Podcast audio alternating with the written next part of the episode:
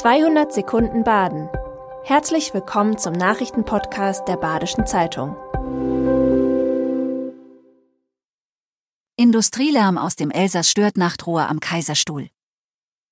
Es ist mal ein Brummen, mal ein Piepston. Die Gewerbeaufsicht misst derzeit Geräusche zwischen Breisach und Burgheim.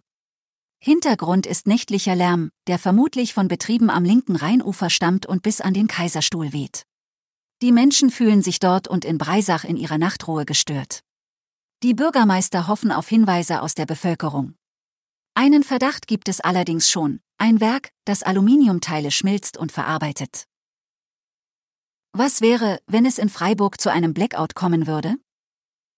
Könnte es im Freiburger Stromnetz zu einem Blackout kommen, zum Beispiel durch Überlastung oder Sabotage? Experten halten dieses Szenario für unwahrscheinlich.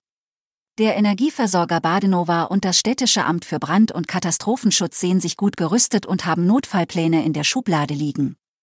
Unabhängig von der aktuellen Lage empfiehlt das Amt den Bürgern aber, für Notproviant zu sorgen.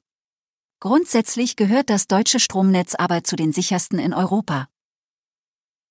Junge Flugschülerin stirbt bei Fallschirmsprung in Villingen-Schwenningen.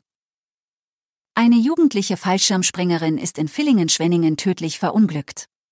Die 15-jährige Flugschülerin war laut Polizei alleine in rund 3200 Metern Höhe abgesprungen.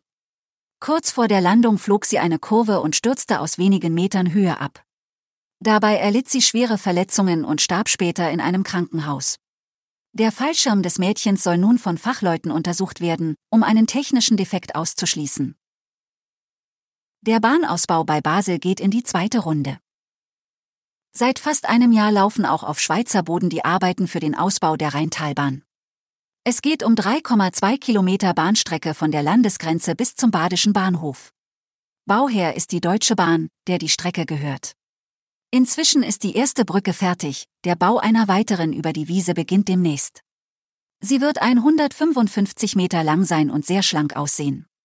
Der Umbau eines Stellwerks verzögert aber die Arbeiten in Basel. Freiburgs Volleyballer stehen vor dem Sprung in die erste Liga. Das Männerteam von der FT 1844 Freiburg will in der kommenden Saison in der ersten Volleyball-Bundesliga spielen. Dafür müsste sich der jetzige Zweitligist sportlich nicht einmal qualifizieren, sondern nur für die Teilnahme am Oberhaus bewerben. Alles hängt davon ab, ob es der sogenannten Affenbande gelingt, das Budget zu erhöhen. Allerdings macht der Verein zum derzeitigen Etat keine Angaben.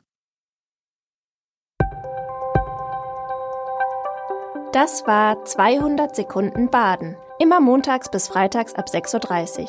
Aktuelle Nachrichten rund um die Uhr gibt's auf der Website der Badischen Zeitung badische-zeitung.de.